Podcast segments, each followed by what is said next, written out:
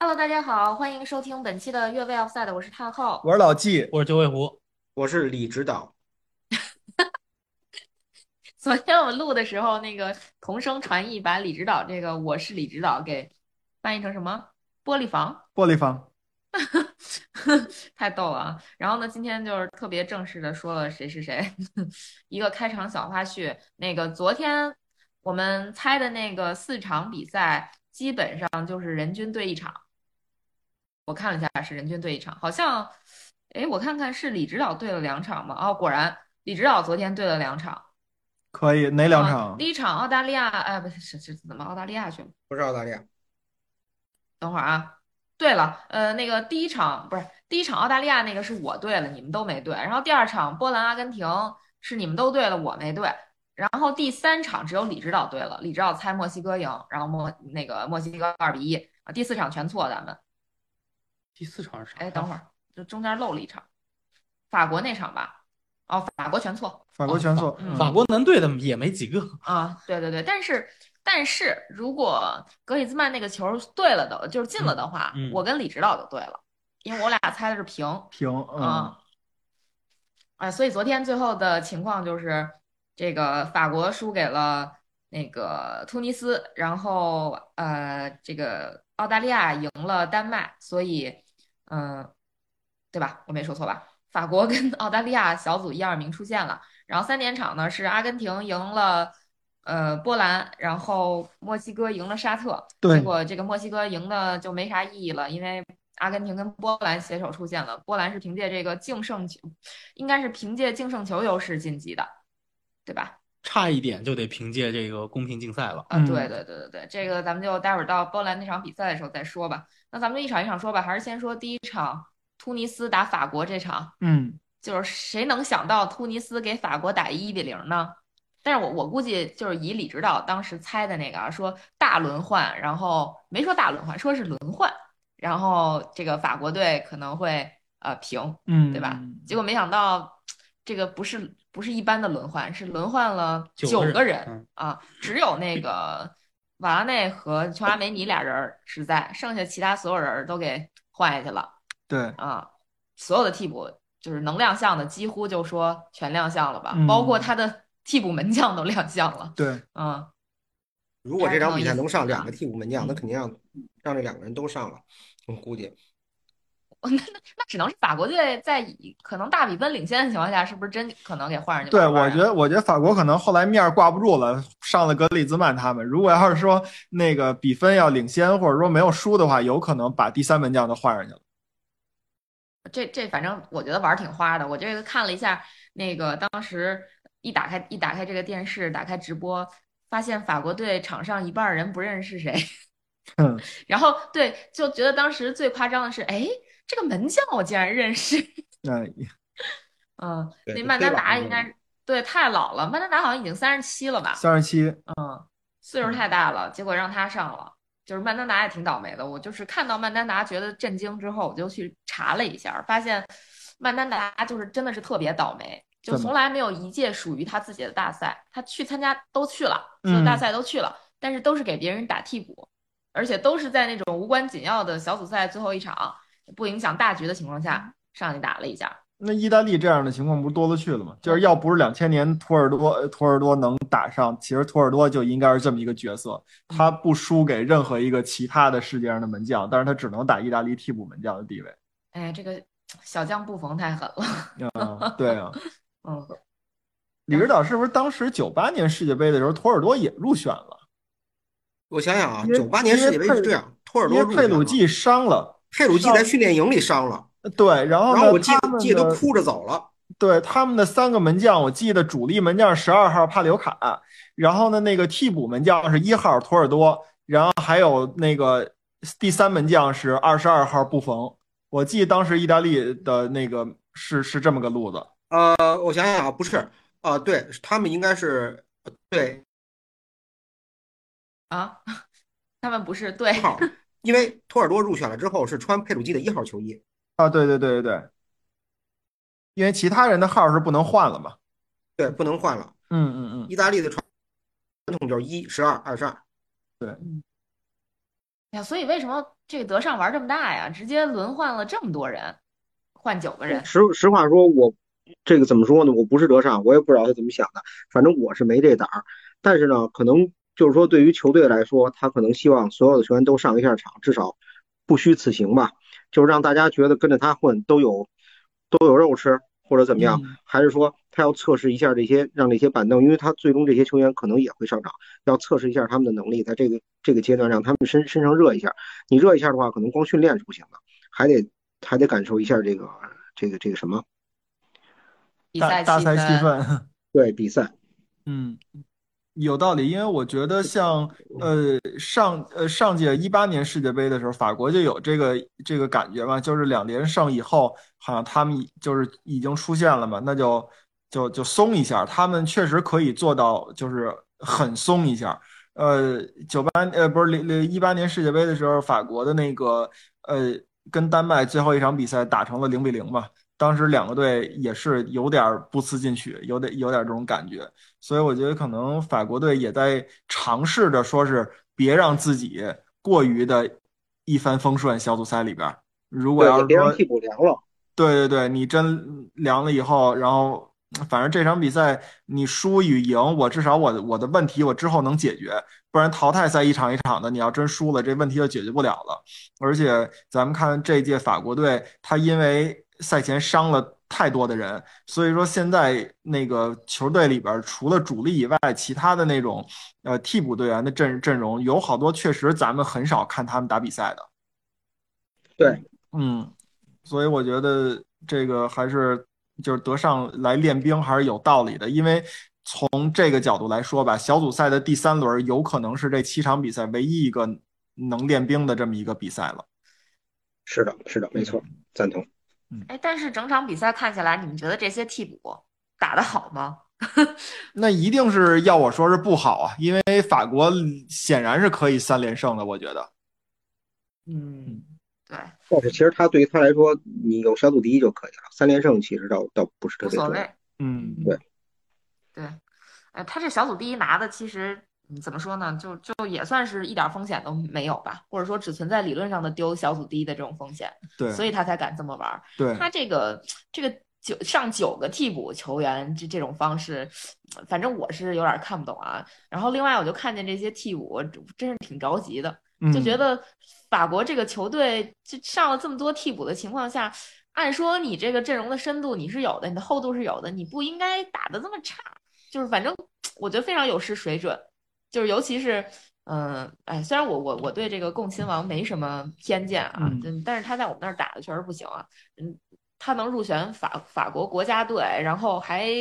捞着上场踢球儿这个机会，首发这个机会，我我是有些惊奇的。他在场上，反正给我的感觉，因为我认识人不多嘛，我主要重点关注我认识那几个人儿。嗯这个反正感觉亲王这毛病还是跟以前差不多，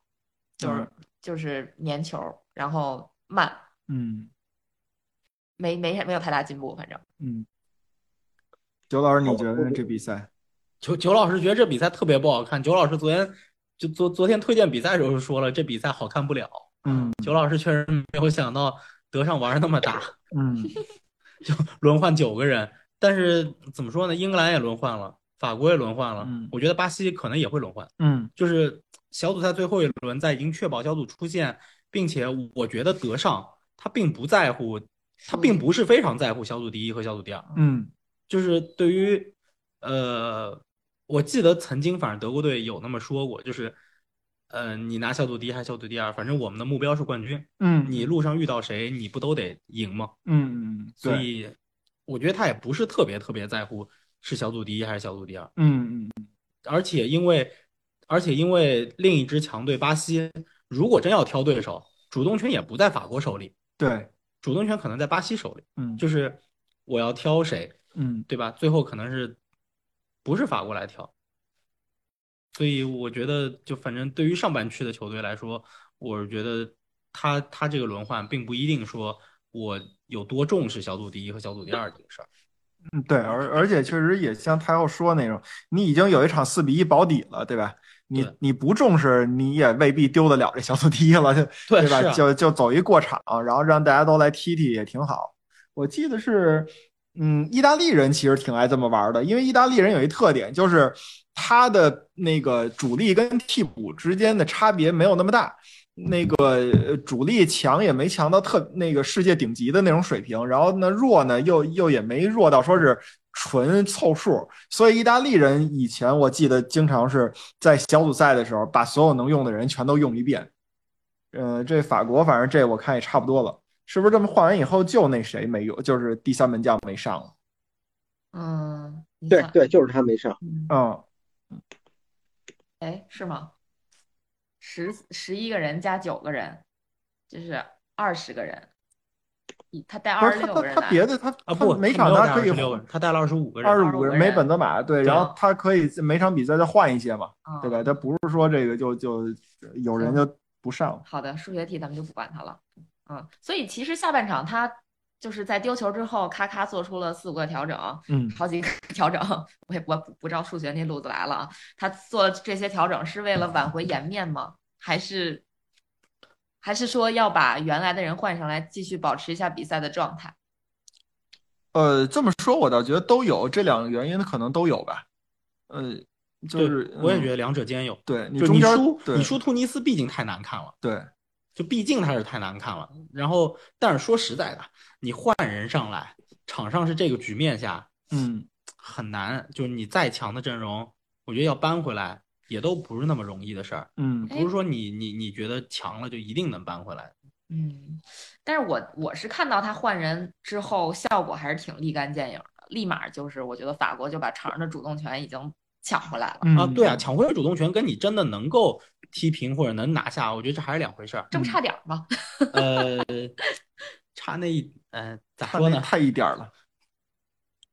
嗯、那那李指导呢？哦，我真的没什么没什么想法。嗯，然后我觉得倒是比赛之间挺有意思的，就是进球的那个那个哈兹利。嗯，然后我们当时当时今天我在看集锦的时候，我闺女一看，哎，说这不是那个木乃伊里边那个那个那个那个反派吗？哇哦，长得特别像。嗯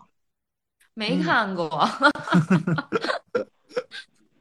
但是看比赛的时候，那个解说也一直在说，说哈斯利已经是，首先他是那个突尼斯队里边的头号球星，嗯再一个就一直在说突尼斯这个队的进球能力也比较有限，他在对预选赛里好像一共这个哈斯利也只进了三个球，对，一共进了十二个球吧？对，我记忆选说一下，对，反正就进就是进球能力还是比较有限的，嗯，所以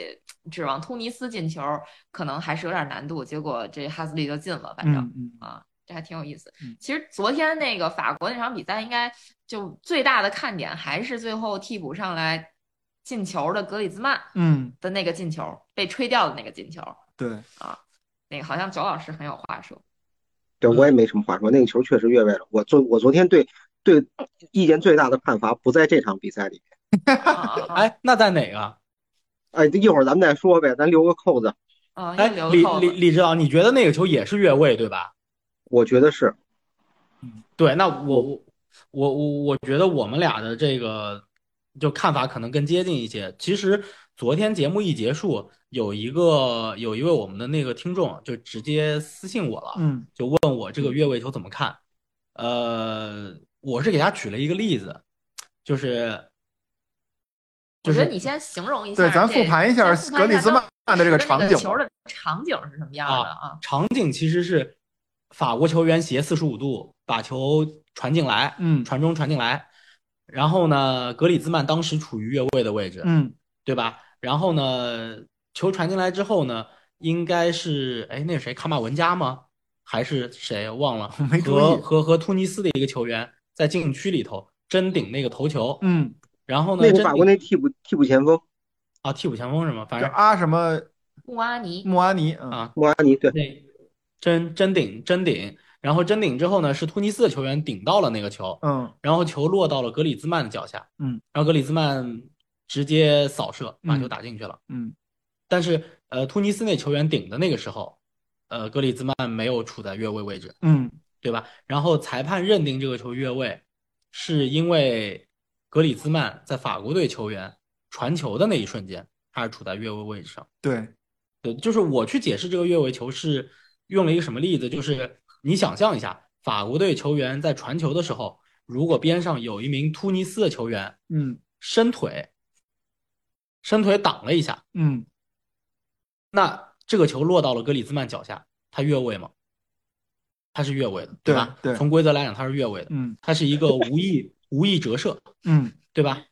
然后形成的这么一个球。那这个球为什么裁判会那么认定？是因为法国队球员和突尼斯队球员在争顶那个头球过程当中，法国队球员和突尼斯的球员有肢体接触，嗯导致了突尼斯球员身体失去平衡，嗯在倒地的过程当中，球触到了他的头部，嗯然后这个球顶到就触到头部之后反弹到了格里兹曼脚下，嗯所以这是一次连贯动作，就是这是一次连贯的事情，嗯相当于跟我刚刚举的这个例子是一样的，嗯，它不是突尼斯球员的主动行为，是一个被动行为，嗯所以这个球，呃，要认定这个传球瞬间是认定在法国队球员传球起脚就斜四十五度嗯往里传球的那个瞬间，所以格里兹曼是越位的。嗯，那么其实有有，我也看了有一些博主，包括有一位这个曼联的这个 KOL 博主，他自己本身也是一个裁判，对， 他在写这个球的时候，他认为，呃，点球的判罚不是那么的合理，什么点球越位啊越啊越越越位的判罚不是那么合理，他脑子想的他另认外一为个呢，对，是的，没有没有，他想他想的确实是这个球，啊，对，我想 OK 确实是这个球，就是，呃，他认为他认为这个球要么吹法国队球员犯规，嗯就是肢肢肢体肢体冲撞犯规，要么就是吹这个球进球有效。嗯但是我为什么觉得说我更认同，就是我跟李指导认为这个球就是个越位球呢？是因为大家可以想象存在一种情况，两个球员在争抢一个球的过程当中发生了肢体冲撞，嗯然后有一名球员倒地了。这种情况下，其实是存在不吹犯规这种情况的。嗯包括其实有很多有很多的禁区内的这种冲撞发生，裁判不吹点球啊，嗯对吧？裁判是不吹点球的，就是说肢体肢体冲撞是实际发生了的，因为肢体冲撞导致了其中一个人身体失去平衡，倒地了或者怎么样了，你不是假摔，嗯因为你确实有肢体冲撞，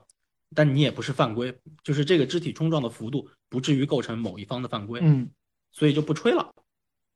我觉得昨天这个昨天这个情况就属于这个情况，对，所以我觉得这个越位还是合理的。嗯我个人觉得这个越位是合理的。这个越位判罚是合理的啊。嗯我我的理由就是格里兹曼是参与进攻的一员，嗯嗯，他在所有的这种前插的球员里边，而且他也在这个事发区域，他就是在参与进攻。同时，嗯他处在这个位置是不是给门将造成干扰我不管，但是这个这个传球的运动员传球瞬间，他确实处在越位的位置上。同时，他从越位的位置上回撤之后，他是得力的。所以，我不认为他，如果说你要不吹他越位，就就要认为他不是这个进攻参与进攻的一员，但不是这样的。嗯，明白了，懂了你们的立场。嗯，啊这也是啊，呃，那没有自没有，我我就是说一个一个这个球，然后还有一个揭幕战的那个厄瓜多尔的那个进球被吹掉了，对吧？对吧？厄瓜多尔打卡塔尔嗯那个被吹掉那个球，我在感叹，就是确实越位是这个怎么说呢？这个足球场乃至整个体育比赛里边最为复杂、复杂的最为应该叫最为深奥的这个规则之一了。对，首先呢，我觉得这样，就是越位这个事儿吧，本身它就是一个在九十分钟，我们可以说这个是一直在运动的这么一个情况下，他要去摘那个一秒甚至不到一秒的那个静止状态下的那个那个人和球的位置。这一点首先就不不容易，然后其次再有这么多的情况，你看包括了人和球的位置，这是我们对越位最常见的理解，对吧？然后另外呢，还包括了像格里兹曼的这个球，就是你的这个防守队员和进攻队员之间这个伸腿的这个问题，谁主动谁不主动的问题，你在那个位置参与进攻没参与进攻的问题。然后呢，那个对于那个厄瓜多尔和卡塔尔那个球呢，那就是属于是到底谁是那最后一个人的那个问题。你最后一个人站的以后，你你参与没参与进攻？哎呦，反正我就觉得这个你要让我给一个人去讲这个你到底什么叫越位，我觉得你不如弄死我，我也我也不讲这个事儿。对，而且我觉得就是，其实越位这个规则呢，实际上它是对这种呃进攻的一种某种程度上的限制，它是为了保证这个足球这项游戏的可观赏性。他担心的就是两边都在门门门门前，嗯，就是放一个人，然后两边全都是长传冲吊这种。实际上，我觉得像揭幕战里头那个安纳那个那个就是厄瓜多尔进的那个球，实际上不是越位这个规则的初衷，嗯，就是很多这个球都是因为这个对这个规则的机械性的解释，或者说你只能机械性认定而被扼杀了。对对对对对，嗯，像这个球，其实我觉得也不是越位这个判罚的初衷，但是没办法，我们只能这么执行。而且今年呢，有一个有一个新的，就大家伙儿有一个新的说法，就是实际上如果可以的话，VAR 是可以操纵比赛的，在于什么？就是传球的所谓传球一瞬间的这个认定，因为球和脚的接触这个时间，它不是一个点，它应该是一个小的时间段。而这对个时间段，他接触到脚，到这个球从脚弹开的这个过程当中，球员其实他的跑位会发生很大的变化，你怎么解释都行。对，所以这也是可能是现在就是这种规则的一个漏洞吧，或者说这种很有 VR 的规则一个漏洞。但是本身我觉得就是各种规则它都有它的两面性，你没有办法说一条规则就它完完全是呃是的合理的、正确的，它一定是有它的这种负面的作用在里边儿的。嗯，是的，没错。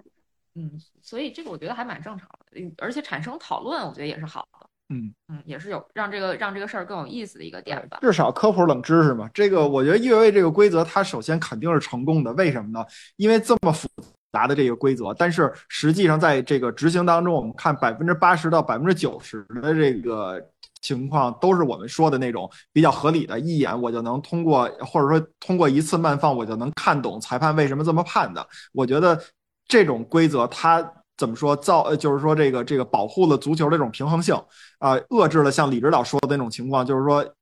呃围着对方守门员我站一圈人，我就就对吧？两边下象棋那你是，往 里掉就完了。对对，那是下象棋，对对对对你对，暗指啥呢？下象棋，我我没按这啥，我是我不知道你在说什么，嗯，对吧？我以为你要说这个规则是合理的，而且是有效的，是因为我们这节目叫这名儿呢。啊，对对对，不然我们也不会取这么一个高深的名字，对不对？嗯说明它合理。对嗯啊对，所以我觉得它它的这个越位的规则一定是弊大于利。嗯，目前来讲呢，呃，反正我不知道有没有完全百分之百有利呃那无一害的那种规则啊，但是越位绝对是好规则，我觉得。嗯对。哎呀，那嗯，那这场比赛其实我又给九老师准备了一个专属问题。 what？麦迪逊上不上？ 麦迪逊怎么能在这种比赛里上呢？不是你的专属问题是是是来自于拜仁的， 啥呀？帕瓦尔为什么没有被用？呃，帕瓦尔，帕瓦尔踢过比赛吗？踢过踢过第一这个场第一比场赛踢首的发，然后后面就没有再用他了。，对，就是当然当然德尚给了一个给了一个帕瓦尔说确实法状态一般啊，啊。对他跟你 说法是一样的，但对是觉啊，帕瓦得尔确实状态啊帕一瓦尔般。还没有找到比赛的这种最佳状态，所以就是先不让他上了。嗯，就是帕瓦尔今年在拜仁，他的状态也比较一般。嗯，就虽然联赛出场，反正十德甲应该是踢了十四轮吧，嗯德甲是踢了十四轮吗？他啊，德甲踢了十五轮嗯，他打了十一场首发，嗯，我也就是打了大概三分之二。嗯，对，所以我对于后卫来说，这个不是一个特别稳的主力的这种感觉的，对吧？因为后卫对一般很少轮换，但虽然他是边后卫，有这体力问题。对嗯我觉得他今年就是一般，嗯联赛里头一个进球没有助攻。嗯，对，所以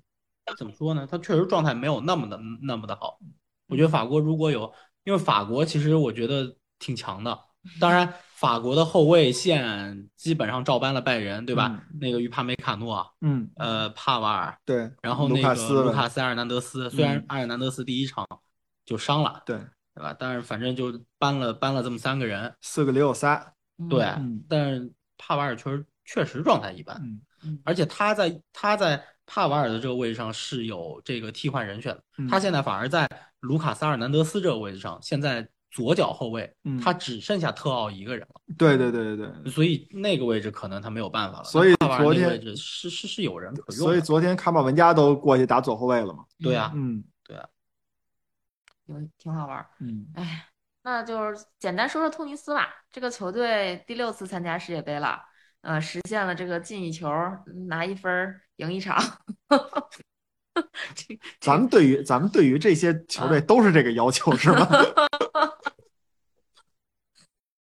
嗯，但是突尼斯还是比较惨的，他他这个六次世界杯全部都小小组出局了， 嗯没有晋级到淘汰赛。但是这次算是他嗯比表现比较好的一次吧，他拿到了四分，已经是历史最佳了。不过四分没有出现，其实也还是挺遗憾的。嗯，那这这个队太厉害了，一胜一平一负，球丢一个球， 挺好这一个球儿作用很大呀，啊。哦啊、直接拿三分儿赢一场。对对对嗯对对对，这这个队就是作为李指导这个这个比较看好的小众球队， 也不叫看好，支持的小众球队， 李指导有啥要说的吗？啊，我对他没什么感情。没没感情，没什么感情啊还不够小呗。对，不是因为呃，突尼斯历史上怎么说呢？就是我呃，它确实不像其他的北非三个国家那样有非常出色的、出色的这种呃，就腥味儿十足的球员。我唯嗯一印象当中，突尼斯的优秀球员就是以前哈贾克斯有一个右后卫叫特拉贝尔西，在曼城，就是应该算孙继海的前辈吧。啊，那个特拉贝那个尔人西非常对，非常厉害，就是一人管一边，而且嗯什么都会。但是自从他走了以后，我就不记得有任何突尼斯球员能能进我的法眼，或者说我能在这个这个欧洲足坛能听见他的名字。现在就就是最大牌儿球星就是那个沙兹利了，嗯，现在哥们儿哦对是在法甲蒙彼利埃效力，嗯哈兹没利有了，这哈兹个利混迹了很长时间法甲，他就是出生在法国。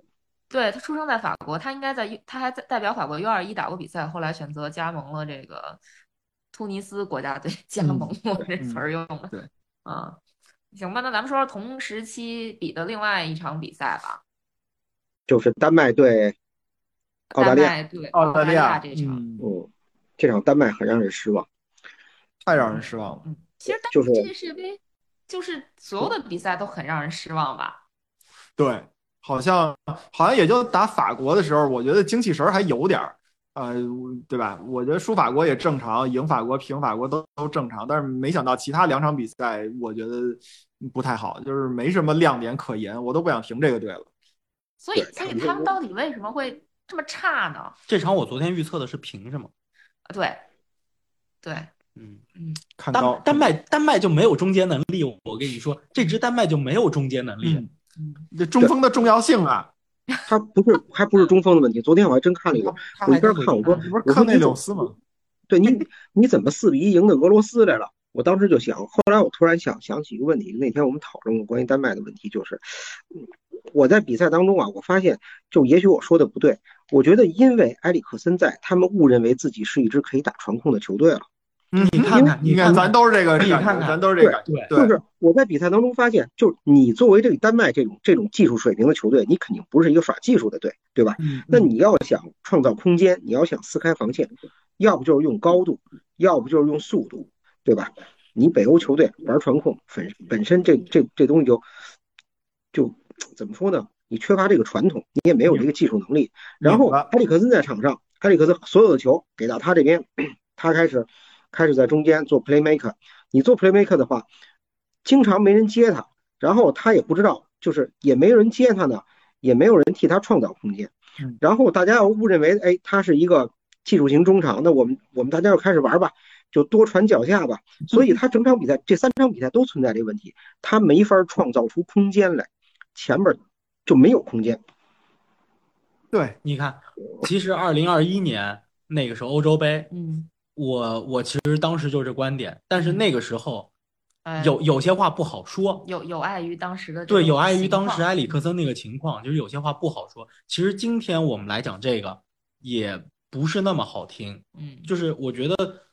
呃，足球是足球，嗯那个生命超越足球，但励志是励志，对吧？励励励志是励志，足球是足 球，生命是生命。如果把这些事儿拆开来说，这支埃里克森，这支麦丹麦，呃，这这支丹麦嗯，哼他在有埃里克森的时候，他的足球是踢不好的。嗯，因为就就是其他人他没有办法按照埃里克森这个方式来踢球，嗯对，他们俩完全不是一路子的。就这支丹麦剩下的人和埃里克森完全不是一路子的，嗯对，没法踢到他一们块。能传球，能控球，可以可以传，可以控，但是整场比赛忙的传了半天，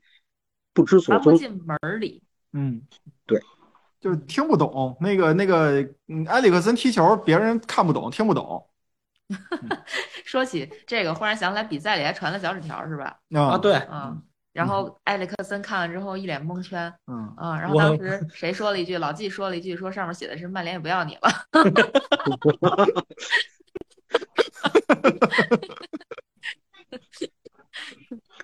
所以其实经过上述讨论，大概也就知道了，就是感觉上，或者说我们觉得丹麦为什么从欧洲杯四强一路跌到世界杯小组都没有办法出线。其实可能因为欧洲杯的时候，丹麦除了说自身有一定实力之外，还有两个点助他能走到四强的这个位置。第一个可能就是说没有了埃里克森之后，这支球队会踢球了嗯。然后第二个点可能就是因为埃里克森这件事儿，这个球队的精神力应该是高度的，就是怎么说呢？就是具有一个高度的凝聚力吧。嗯，这个球队在精神层面上应该是非常强的，所以嗯他能一路往下走到那个位置。可能可能我们也确实是被这个丹麦的欧洲杯四强的那个给迷惑了。呃给迷惑了，特别是淘汰赛以后，呃，丹麦确实，嗯，咱这么说吧，没有埃里克森，他越踢越顺了，对吧？嗯所以说，可能比赛也给给我们留下挺深刻印象。其实，在小组赛里边，我这么看了一下，丹麦可呃可真悬啊！那就是这那个二零二一年那个欧洲杯的比赛的时候，嗯，丹麦跟比利时、芬兰、俄罗斯那在一组，比利时三战三胜，然后丹麦排小组第二，但是丹麦只有三分儿。丹麦、芬兰、俄罗斯三个队都是三分儿，一胜两负，是比小分儿出现的，所以说真的挺悬，挺悬的。嗯，嗯，那那支丹麦你说没出现也就没出现了，那四强就四强了。对，嗯对，所以运运气好的时候，也运运气可能也算是其中之一的加持吧。嗯，就是运气好的时候，也是会走得很顺。嗯所以这支这这个小组里边，最终其实我们都不看好，甚至说我们觉得他踢的还挺烂的。澳大利亚最后出现了，嗯觉得这个结果震惊 吧？嗯，我有点儿你要你要是在世界杯前问我，我肯定说震惊，因为澳大利亚在亚洲区它是第五名，嗯它是它是亚洲区附加赛赢了阿联酋，然后这个进入到世界杯附加赛赢了这个南美区的应该是秘鲁吧，嗯嗯，他才晋级的，而且他赢秘鲁也不是赢的那么的轻松呃是吧，对，不不不轻松，嗯，所以你要是世界杯前问我这结果，那肯定是我不觉得亚洲球队能出现的那支是是澳大利亚是澳大利亚，对。嗯李指导也觉得震惊是吧？就是就也不叫震惊，就嗯觉有点得我有点震惊，但是呃嗯，怎么说呢？你要看过程的话，又不震惊。就是嗯呃，澳大利亚呢，其实这个队特有意思，我喜欢看他们比赛。有时候我在看一个，就是一个活化石在比赛，就看一个英式足球的活化石。其实英式足球的影响挺大的，尤其它在影响北欧，然后影响它的殖民地。北欧呢，现在都在转向了，然后有莱里克森这样的球员，哎，大家试试着试着试一下传控吧，但澳大利亚就没有。而且澳大利亚虽然是一个移民国家，但是它的球队里的人种多样性并不像法国那么，就法国啊、比利时那么丰富。其实最早的澳大利亚足球其实起源于在澳大利亚的克罗地亚人和波黑人，这些人就是我记得最早的这个悉尼联队的时候，他那个那个那个球队的 logo 上面是有克罗地亚那个红白相间的那个标志的。当时我不知道，我说这怎么那么像克罗地亚？后来一看这个球队的历史，其实就是由克罗地亚人人给带起来的。包括他们的这个踢球嗯的方式，过去维杜卡是克罗地亚人，然后呃维德玛呀，然后那个你们曼联以前那个门将，那个叫波斯尼就是奇从波斯尼奇从阿斯顿维拉去那个，他也是嗯他是波黑人还是还是克罗地亚人我忘了，应该是克罗地亚人。然后嗯但是到后来的时候，澳大利亚这个踢法呢，就感觉是越来越糙，越来越糙，很英式。但是他们在场上有他们的解决方案，就是他虽然糙，但是你你要想断下他球来也不容易，因为他几乎把这种这种合理合理传球的合理性几乎发挥到极致了。他没有突破的能力，他就是靠传球。你你你嗯去你去跟他拼身体，你想抢他断下他球来，其实也挺难的。嗯，所以以他能保证自己在大赛当中很难被对手一口吃掉，而且不会输得很输得很多。嗯对，澳大利亚那个呃零六年世界杯被那个是波尔吧出了三张黄牌儿没罚下去的那个那个哥们儿是四四呃不是是是哪个人？好像就是因为。哎，是是给给谁呀、是法一届，好像就是那个，因为当时比赛是克罗地亚打澳大利亚嘛，然后当时就是呃，是那个那个主裁判波尔说是谁谁谁的那个口音太像澳大利亚人了，所以他把某一个某一张黄牌记成了克罗地亚的那个那个队员了，好像是这么回事儿吧。是是是，是嗯有这么回事儿。对，是怎么回事？三张黄牌，对，嗯，太逗了，这这个这个也是世界杯历史上一个非常有意思的小嗯故事啊。这科呃什么克罗地亚，我也克罗地亚 去了。这澳大利亚应该是时隔十六年再次小组出现，而且是到目前为止第一个亚洲的球，就亚洲区亚足联比赛球队出来的嗯嗯，这个球队出现。嗯，啊，后面就是只剩下对亚洲来说应该只剩下日本、韩国了吧，对前面应该都没了。嗯对，，伊朗沙特没了嘛，嗯，嗯，我觉得这俩也基本就快没了。快没了， 我我挺我我我哪俩觉得他们日本沙特日本韩国日本啊，日本、韩国，就他日们能本今把儿自己日本今儿晚上就搞出了，嗯出局了还是是出线？你说出明白现，出 现，出现了，出现，好吧，嗯好吧， 行吧。那其实这这场比赛，嗯，还是就这两场比赛都同时开打，这两场比赛都是决定了这个出线的这个两支球队的啊，就是有嗯有有一定的决定权的。但是 C 组的那那两场比赛，就一个有有意义，一个没意义。对，哦， 那咱们就过渡到 C 组的这个比赛吧。C 嗯组，嗯、波兰打阿根廷和沙特打墨西哥。嗯啊，赢的球队都进了两个球儿啊，这这我这什么总结啊？然后先说第一场，不叫第一场，先说波兰打阿根廷吧。嗯啊，波兰虽然零比二输给了阿根廷，但是最后这两个球队是携手出线的，嗯我真的是有点携手的意思啊，因为这个波兰最终是凭借呃净胜球的优势出线。但是如果沙特不在九十多分钟进那个球的话，嗯，那波兰就要去跟这个墨西哥拼红黄牌了，公平竞赛，对公平赛，嗯对，这个就挺逗的，因为上届世界杯应该日本就凭借公公平竞竞赛赛奖对进的级，公平竞赛奖，公这公平竞赛进的级，对，啊，这个其实之前咱们有一期也是说到过这个晋级的规则，应该是呃某一次我们在预测说哪个球队会晋级的时候说到过这晋级的规则，先是比呃比比这个分数，然后嗯比完分数之后比净胜球，对，然后比完净胜球之后比进球，总进球，对，，然后进球如果还是一样的话，就比胜负关系，相互战绩，嗯嗯然后胜负关系如果还是一样，就是这个组如果说沙特不进球会出现那个情况就来了。嗯，就是比这个公平竞赛，对，就是比每个队的红黄牌数，嗯就是说白了，你得牌越少，嗯你就越是公平竞赛了，你就能出出现了，嗯对吧？然后这场呢，波兰就就这这个小组，波兰就凭借了这个本来是要凭借这个公平竞赛，结果沙特救了一命，啊，对，反正怎么都出现是呗，对，嗯因为因为波兰本身要比墨西哥少两张黄牌儿，这太细了，我没算啊，是嗯是这么回事，是是是这么吧？回事儿？是啊，那波兰这算双保险， 这算双保险，对，但是这呈现在比赛里就是另外一码事儿了。嗯，就是波兰就是狗，世界人民大团结万岁，他那个那个那个狗是狗立国家生死以的狗所，以呵这都这都能串上是吧？？对对对狗立国家生死以，没错没错嗯啊，是那个狗，它确实是就这么看。如果看在在就是结合比赛的场面来看这两场比赛的话，波兰的确是狗进的，嗯就是墨西哥其实都很整场比赛都很拼。他们是本着说我要再进一个球，因为他进三个球，他就可以淘汰波兰了嘛。我觉得后边机会挺多的。墨西哥对，呃，但是他没有把握住嘛，对吧？嗯呃，而且最后还让沙特就算是偷了一个吧，嗯也不叫偷了一个， 反正就是就这意思吧。嗯结果就没能晋级，导致他这场胜利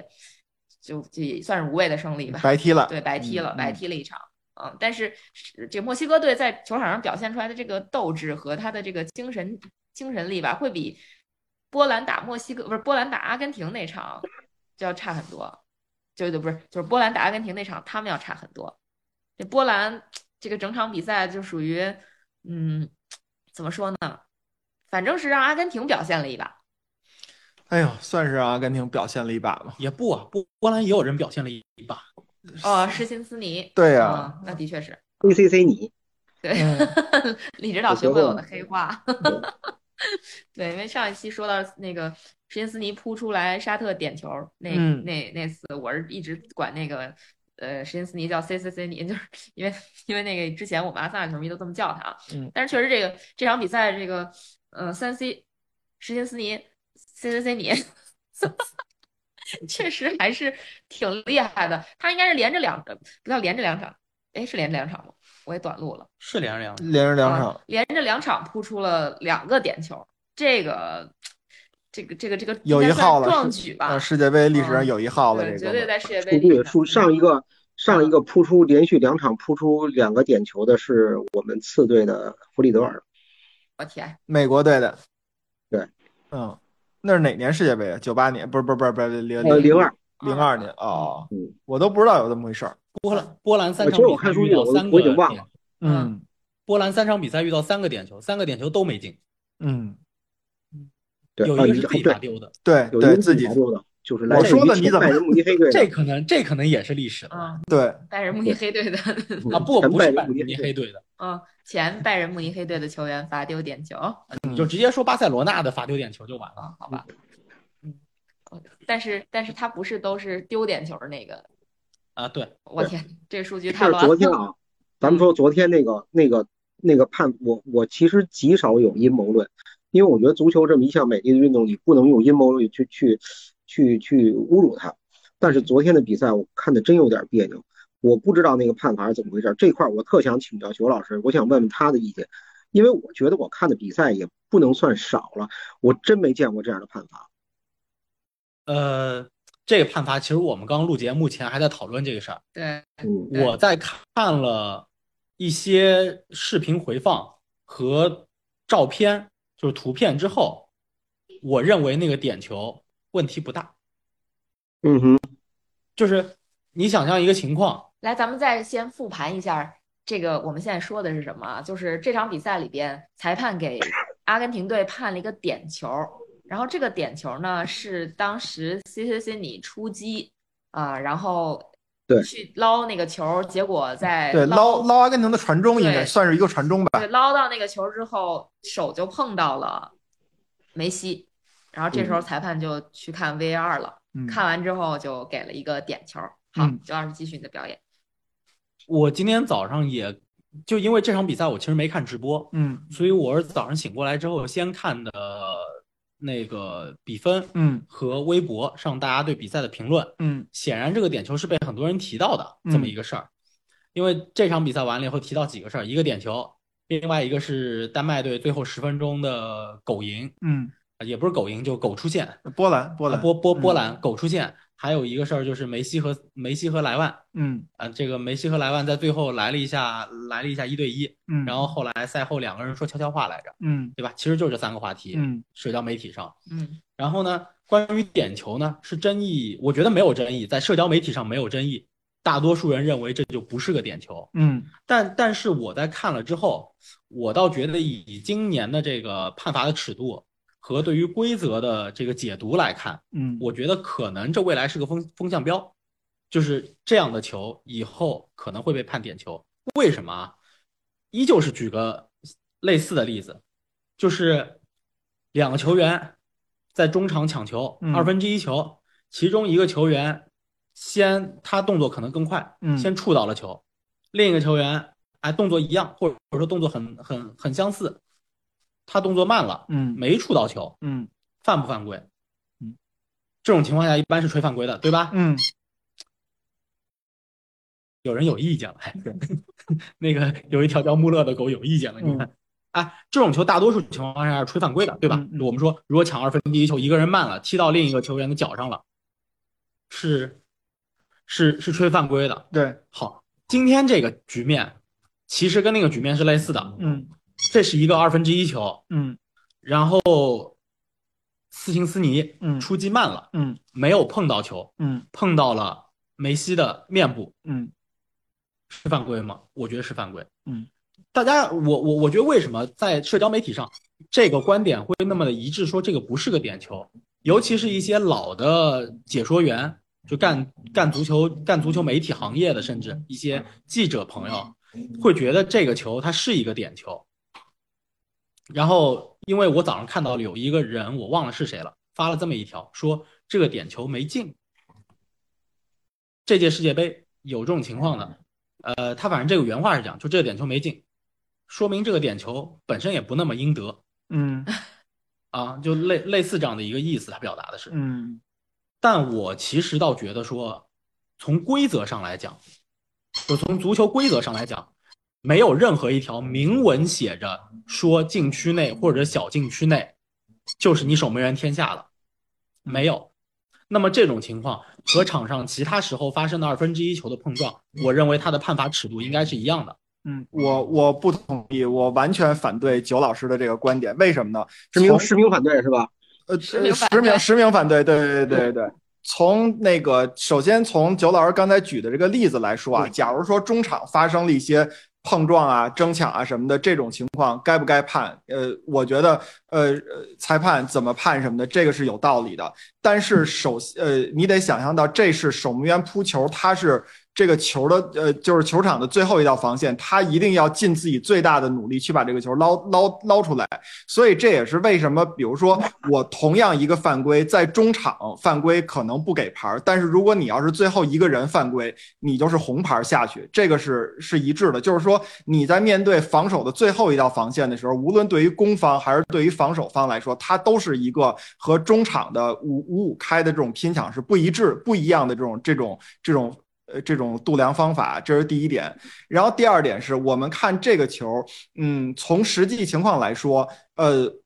就是 CAC 你他碰碰得到这个球，碰不到这个球都非常的合理。而且呢，我们说这个球梅西他顶到球以后，呃，就算斯斯琴斯尼不碰他，梅西还能干什么呢？他什么也干不了。对吧？这个这个是我觉得对于进程来说是这样。然后另外一个球就是刚才李指导在说说越位的时候提到了非常重要的一点，就是说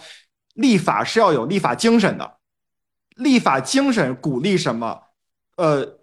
去比如说我在禁区里边守门员的这种这种这个这个怎么说这个这个这个是不是需要得到保护？是因为比如说他在呃用手拼抢或者把这个球抱到身体里边的时候，如果手呃如果前锋踹一脚，那守门员就就有可能出现大问题，甚至守门员的脑袋他跟那个球员的脚是在同一个水平线上的，对吧？这个从法律的精神来说，他要保护守门员，呃，让他不受到伤害。我觉得这个精神是正正确的。然后呢，他对于前锋的保护也是这样，就是说，如果你要是用一个很微小的犯规，让这个前锋就直接摔地上了，空门都进不了了，那这个立法精神一定要是保护去去保护前锋。但是如果这个球如果要是说按照死抠这个法理去判这个点球，可以判。那判完以后结果是什么？以后类似这样的球，守门员不会再选择出击了，我们再也不会看到守门员为了一个这个这个怎么说那个后卫无法去处理的这个球，然后他自己不去飞身去把这个球去捞一把，那么所有的守门员以后都会变成门线门将。就是这个球射出来了，我能接着就接着了，我接不着，那我就再也不会去管它了，这不是我的问题了。我觉得这不符合足球的这个法治精神，这是我的观点。李指导，你来吧。我呀，嗯我现在都有点糊涂了。嗯就是反正我觉得这个球呢，呃，梅西没有希望碰到球，而且首而且另外门将呢，并不是针对人去的，他嗯其实是想摘一个传中球，然后给我看来说俗点儿，他是被英门将砸着了。嗯，对，所以，而且尤其这个比赛当中，这个这个时间点，包括这个比赛的重要性，就是总人总会给人以错觉，是不是非法要保送阿根廷队出线，很容易被人误会。嗯所以我也没法儿没法儿去说这判断这个球是怎么样，反正我个人认为它不是个点球，但是我觉得一定会有很多专业裁判看完了之后会说一二三四五六七八，说出来它是一个点球，这个也没办法。嗯我嗯我能一一反驳一下吗？嗯啊你还要一一反驳呢？你对我，首首先这个球是梅西碰到了，啊，对，这个是碰到碰到。首，先是梅西碰到，不是李指导说的梅西没有任何可能或者任何希望碰到这个球，这球是梅西碰到了。第嗯二，第二关于老季说的就是，呃，你碰完这个球之后，梅西实际上对球也不能做更多的操作了，在中场位置或者在其他的场上其他的位置当中，如果发生二分之一球，两个球员都是用放铲动作去抢这个球的话，就偏下铲那种动作去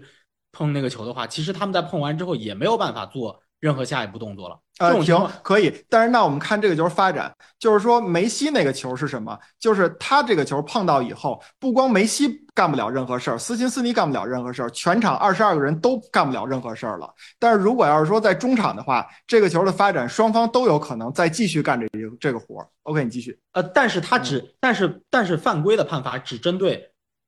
就是行为人两个人，和其场上其他人都没有关系。这这是我觉得规则里面明确了的东西，嗯嗯，嗯好，就是规则规则规则即规则。嗯所以我我觉得就只在于这两个人。嗯对，然后关于最后一个人的这个问题，我再举一个反例，那个一零一零一一赛季应该是还嗯是零啊零九一零赛季，零九一零赛季欧冠，拜仁慕尼黑对对巴塞罗那的比赛，嗯亨利和布特在禁区内争抢一个二分之一球，呃，亨利当时其实两个人都有机会，亨利和布特都有机会触到那个球，最后那个球是被布特没收，亨利也是用滑铲的方式去抢那个球，嗯然后他最后是把是把脚蹬在了布特的脸上，嗯亨利没有被判犯规，黄牌也没有。嗯这个球和今天这个球其实情况类似。就是我想说的是什么？就是禁区内这些动作，他对于球的这个处理这些事儿，嗯就是啊，亨利那个球是碰了一下，然后也蹬到了嗯布特，就他不会刻意的说我一定要保护门将，禁区内这个事儿，这条规则没有。对，那他也不必刻意的说保护梅西啊。这个球，我觉得他没有保护梅西啊，他都给点球了，这个球没，这个球不是就他没有保护梅西，是因为他确实梅西确实被打到脸了呀。那如果斯金斯尼的斯金斯尼的动作带来的结果就是他犯规了呀。哎，咱咱这么说啊，比如说有一个人把这个球已经射出去了，然后后边的人呃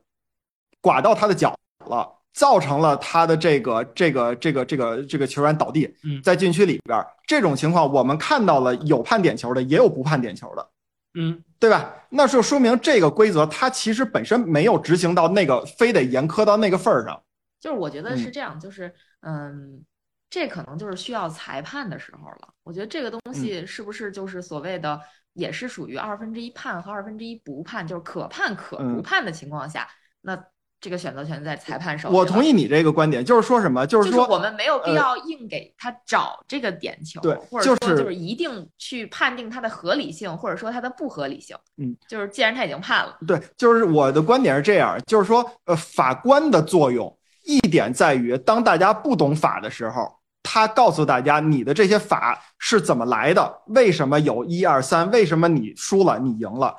另外一个作用，这个作用不是没有啊，就是说在一定程度上，你包括罗翔老师讲的一些法律的这个条文的时候，它是要有一些特殊情况的特殊判定的。这种特殊情况特殊判定，它不是说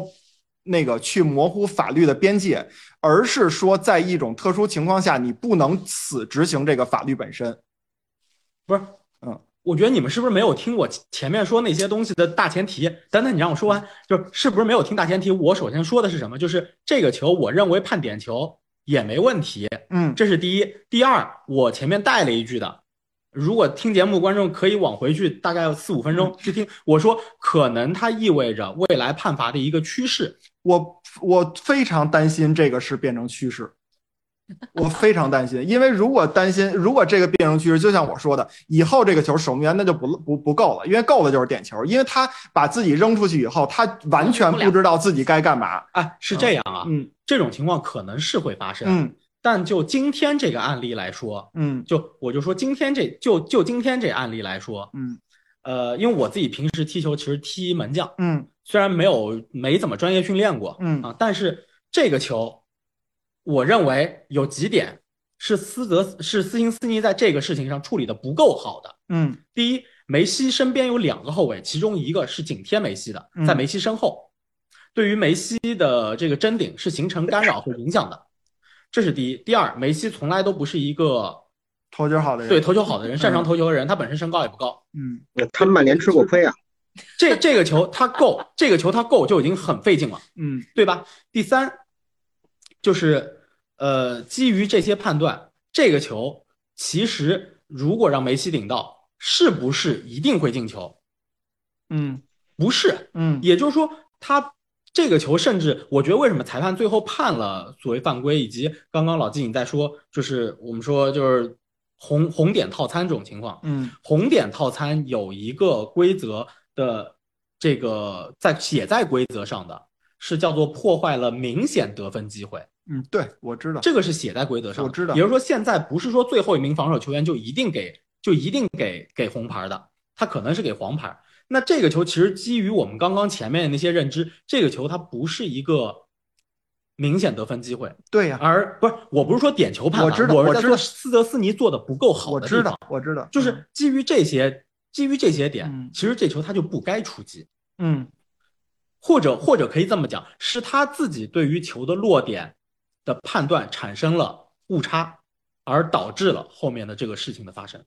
那么这是门将他做的不够好的地方。嗯我不是说他做得不够好就一定要导致点球。嗯那这个球在一个可判可不判的情况下，其实你留给了裁判去做判罚点球的这么一个余地，你不能说这个点球一定是不对的。嗯因为现在我我所看到的是，舆论场上对于这个点球，就是社交媒体舆论环境下对于这个点球是比较一致的反对。嗯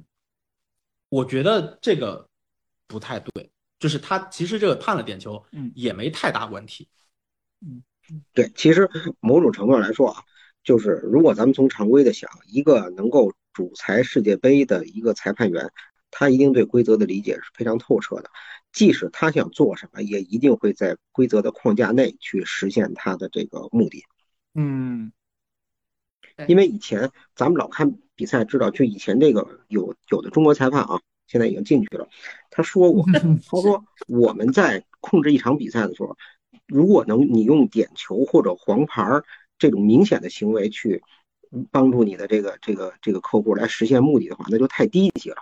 你有对很多对种对方对式挑衅他，然后甚至不用吹犯，你比如说你吹他一个进攻犯规，在他最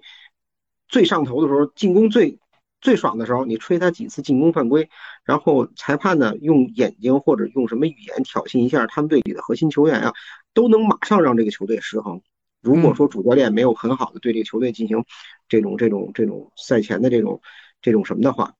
他就马上能让你失衡。所以一般不太会用点球来帮助一个球队去实现目的，一般是这样。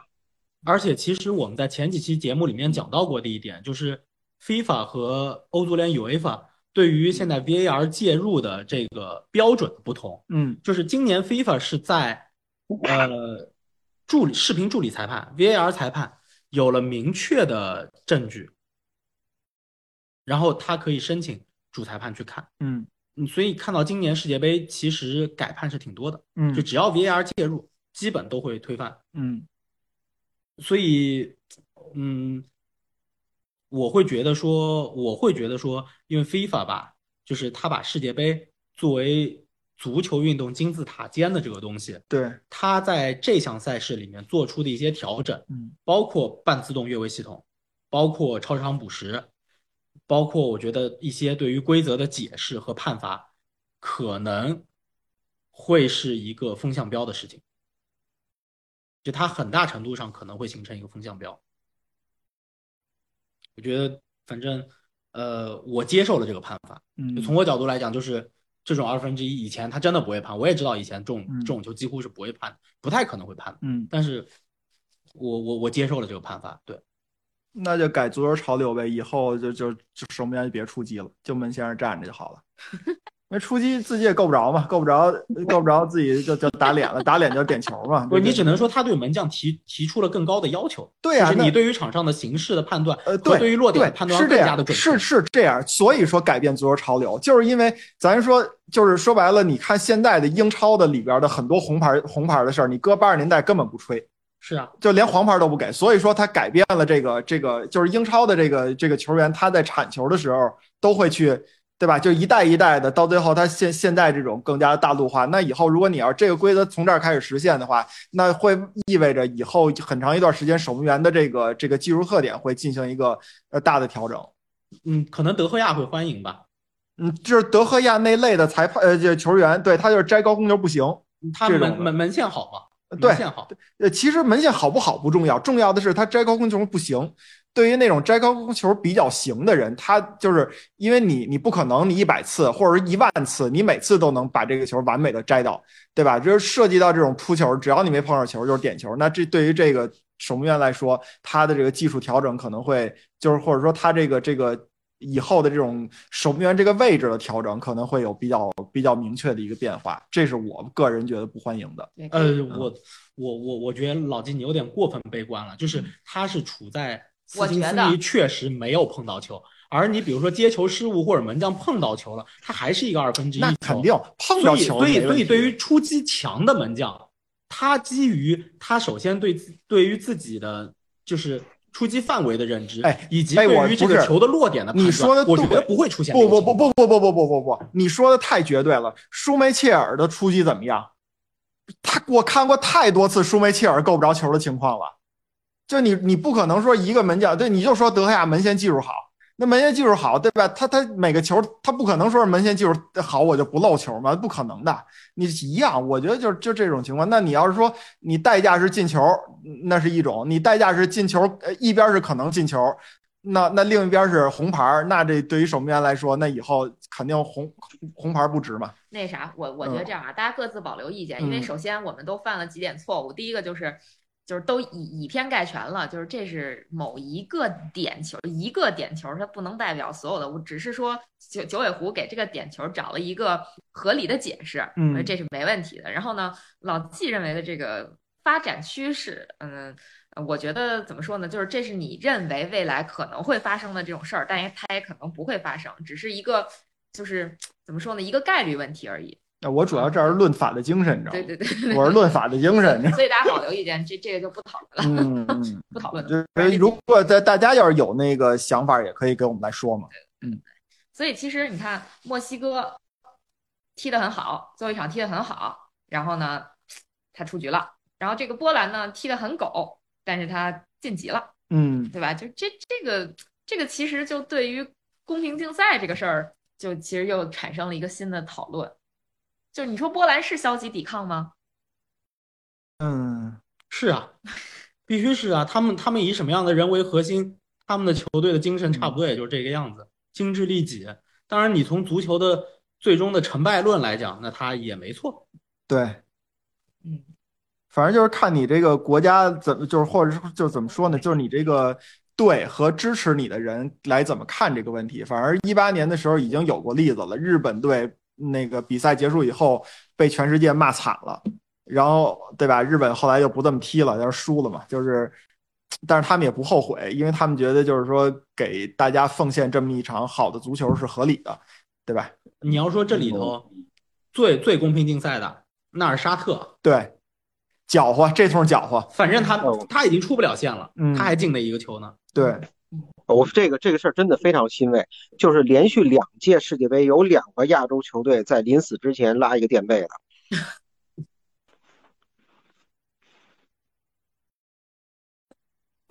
对，嗯，这个有有点搞笑啊。但嗯沙特确实是皮，嗯嗯，沙特怎么说呢？上两场比赛其实都还行，虽然说打这个呃那个那个打波兰嗯，没有进球，但是他其实还是挺拼的，对吧？对，咱不是就是说表现很好，场上表现还是不错的。对啊，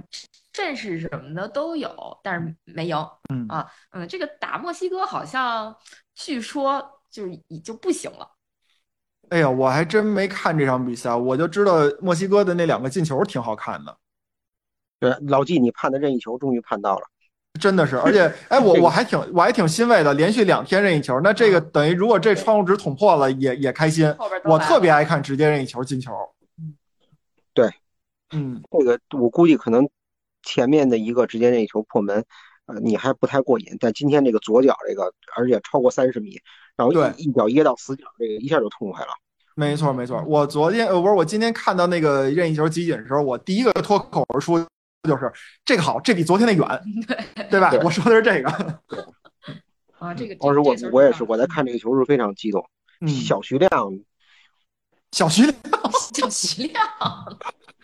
真的很漂亮，很漂亮。然后嗯关键沙特那个进球也很漂亮，沙特那个进球让我想起了早期的实况足球里边的二过一 one two，特别特别特别清脆，这个球进的。所以我觉得就是沙特这三场比赛的比赛质量其实挺高的。对对，没错儿，这沙特这三场应该是踢的还是都不赖，就最前两场肯定是踢的都不赖，第三场我做不了评论，确实我也没看。但是这场比赛结束之后，其实沙特队的主教练这勒纳尔自己说了，他说他觉得就是沙特今天的表现，对阵墨西哥这场比赛的表现，嗯，完全配不上出线， 就是他觉得球队确实表现不好嗯，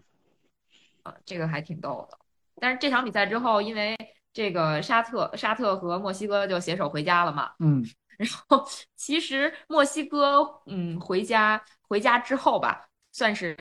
他他进球那个查韦斯进直接任意任意球那个查韦斯，他其实还算是我不知道算不算点名批评了一下他他们的这个主教练主教练马蒂诺那个，他说他不知道这个马蒂诺在他们踢阿根廷那场的时候想让他们干嘛，到底是进攻还是防守，就是他们对这主教练好像意见还挺大的，啊、但是这主教练呃在墨西哥回家之后他也下课了。嗯哎应拜该拜是了合同到期啊，他也下课了，所以这个墨西哥就也可以专心的备战他的家门口的世界杯了嘛。我觉得所是之所以这样，所以他才敢于批评一下教练呢。啊，然后教练还还得后边还带你呢，你这么说他，啊 就没你啥事儿了，下一届。对吧？那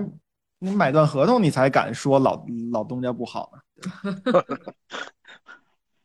嗯，是吧？ 啥？没事儿没事儿没事儿，所以所以这那一事儿我组不熟。啊，所以这一组你们觉得就是呃，阿根廷晋级其实没什么好说的了，嗯就是还是还是有实力，对吧？那你觉得阿根廷后面的路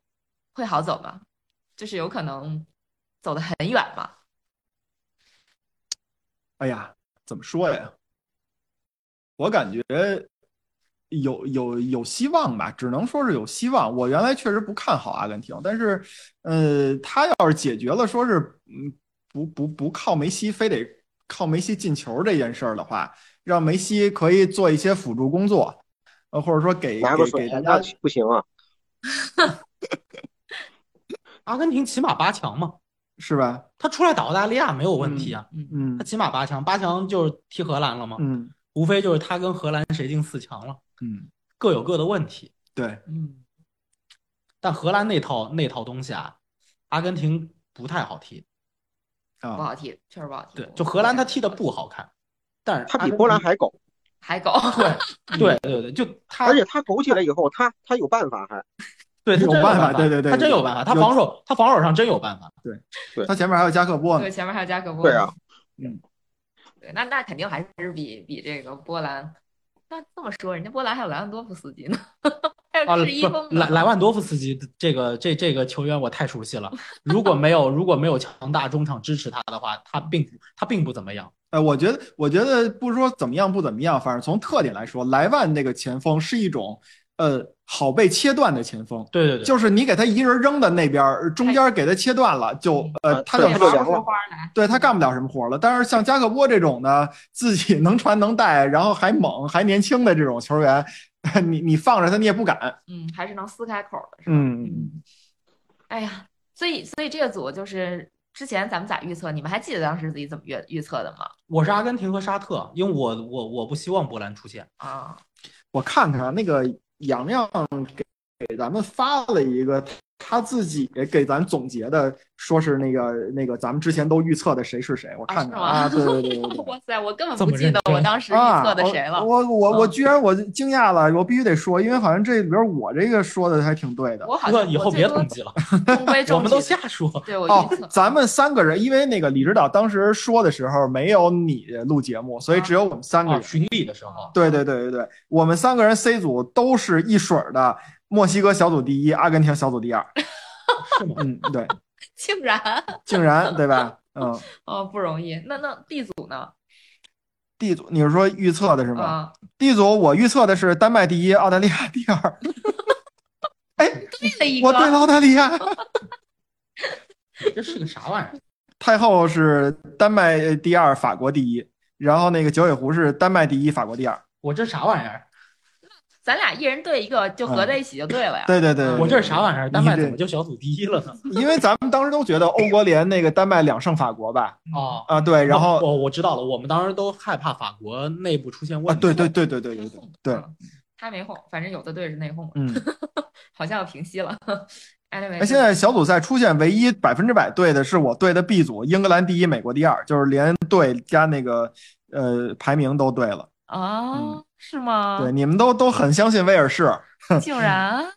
嗯确实，我们都很相信威尔士。嗯，哦，好吧，行吧，那咱们就还有什么要说的没有？咱们就直直奔最后预测环节了。预测吧，我觉得这一场比赛没什么可说的。哎，啊莱莱万跟梅西赛后还聊了会儿天呢。聊什么据说了？莱万是给是给梅西道了个歉，因为他对梅西犯规了。哦，是那啊一家是吗嗯？我我不我以知道啊为这不是你想说什么呀？你想你你唠编了唠说，哎，兄弟，咱都狗进了。不是我我我以为我以为他我以为他说那个明天星期四 V 我五十。那你想太多了。那咱们是直接进预测环节吧，因为有听众留言啊，特别逗。他说，嗯，每天第二天回听头一天的那个预测的话，都觉得特别搞笑，对吧？就觉得你们可能戏精附体了。我觉得，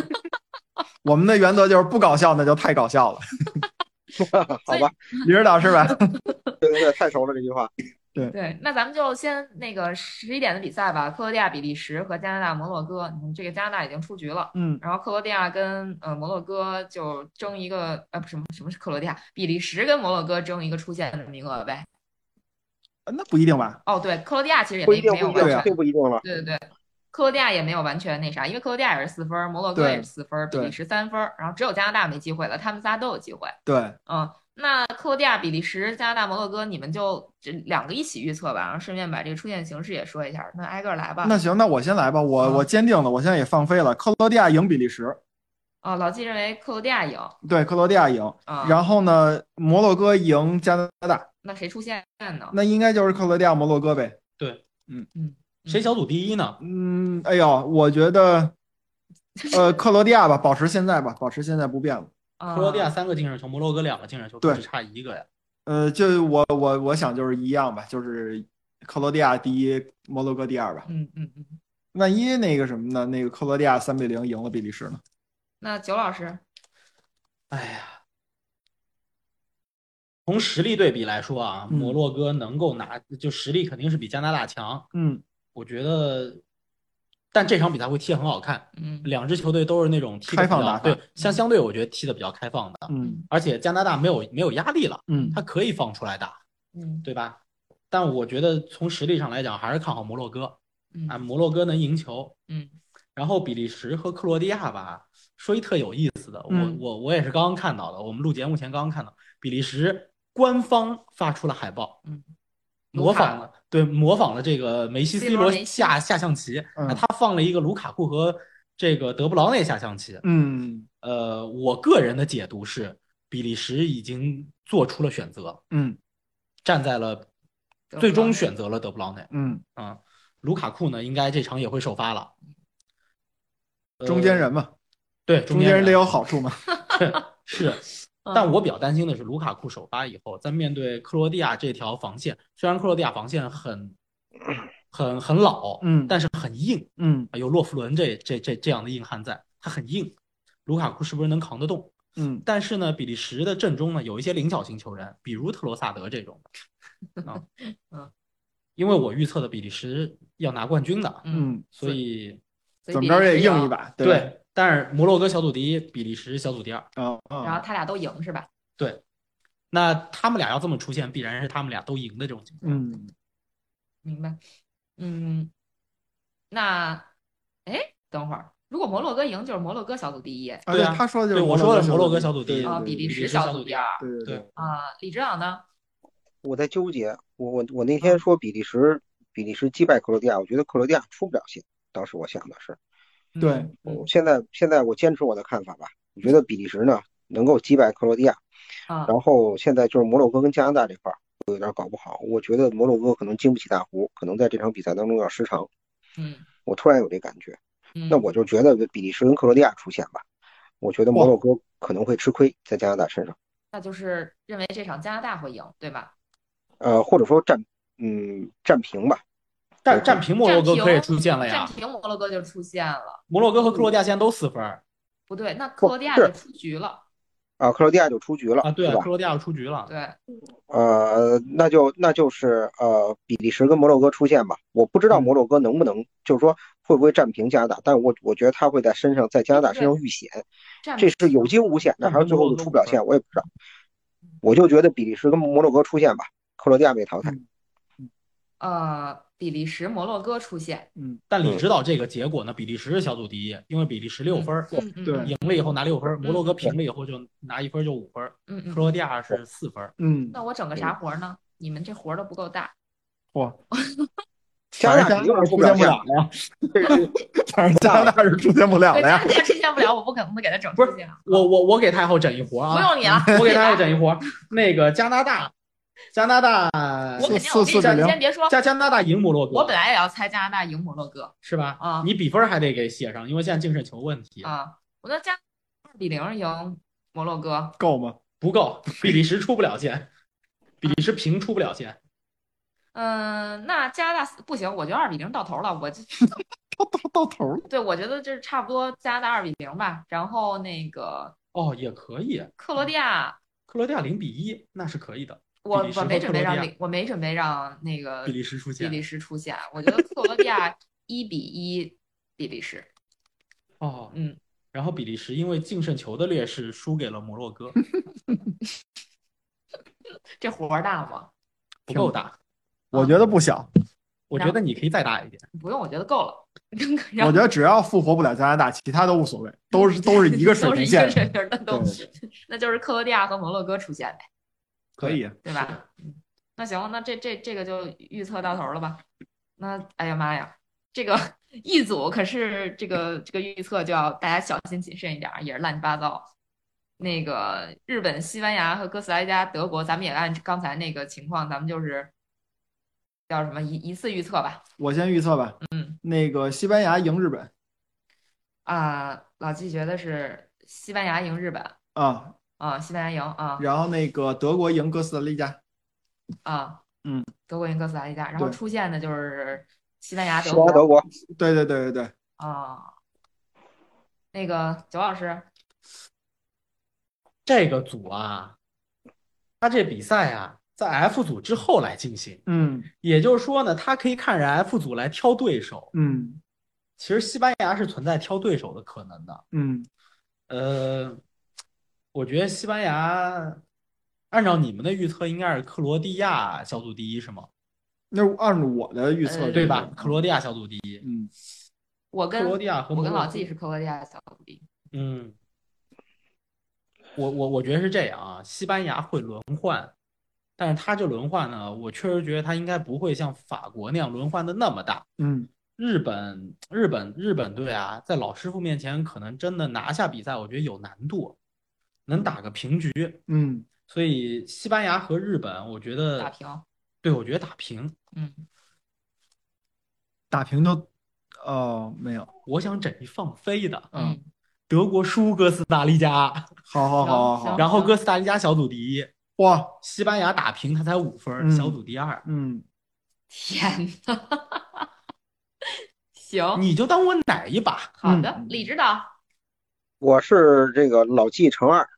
就是啊我啊，嗯坚信日本队不会在西班牙身上占到便宜，甚至，呃呃，就是他他一定会输给西班牙，平局都没有。哦而，且西班牙这场比赛也不会玩飘儿，因为他一旦玩不好的话，他也有不出线的可能，他没铁定出线。所以李指导还是觉得，嗯、呃，西班牙会赢，然后德国会赢，对吧？然后最后对几回归场传统啊、西班牙、德国出现，对嗯吧？嗯，是我的，我觉我我还是觉得日本和西班牙有打平的可能，但我觉得日本应该是赢不了，我就猜日本赢不了吧。日本赢不了，然后我要不我也奶一把吧，我觉得哥斯达加打德国，哥斯达黎加赢不了。也哦不知道你奶谁呢，这是，奶的奶的好。有一说一，实话实说，嗯现在德国的客胜是一点一点一点，就一点一左右的这个赔率，嗯，确实非常低。嗯我觉得确实就实话实说，我觉得德国确实能赢，嗯，但是我就你就当我奶了，哥斯达黎加赢。不是你得你得对那个谁，我得对听众负责，所以我后来就找补了，那你知道吗你得对弗里克有信心。第一场乱七八糟，第二场改了一半儿，第三场全改上菲尔克鲁格了。他但凡他但凡把这个四二三幺刻进了他的心里，他就上不了菲尔克鲁格了。他出现了我还支持他。啊啊，反正我我也认为还是西班牙和德国出现，我就中规中不矩的预是测。他一听是那个图片报是什么，说拜仁慕尼黑要买菲尔克鲁格了，这人好，我得上他，他不丢人，对对对对他不给我丢人。对，拜仁都要买菲尔克鲁啊对对格对了对对哎，弗里克真的四二三幺刻进心里好吗对？对对对对，嗯，好的，那预测也结束了好，啊。那今天这期 OK 节目啊，就水到这儿吧，到此 为止吧。嗯好，吧，嗯，那明天拜见拜。明天看你见，们拜表达拜脸，。拜拜。拜拜。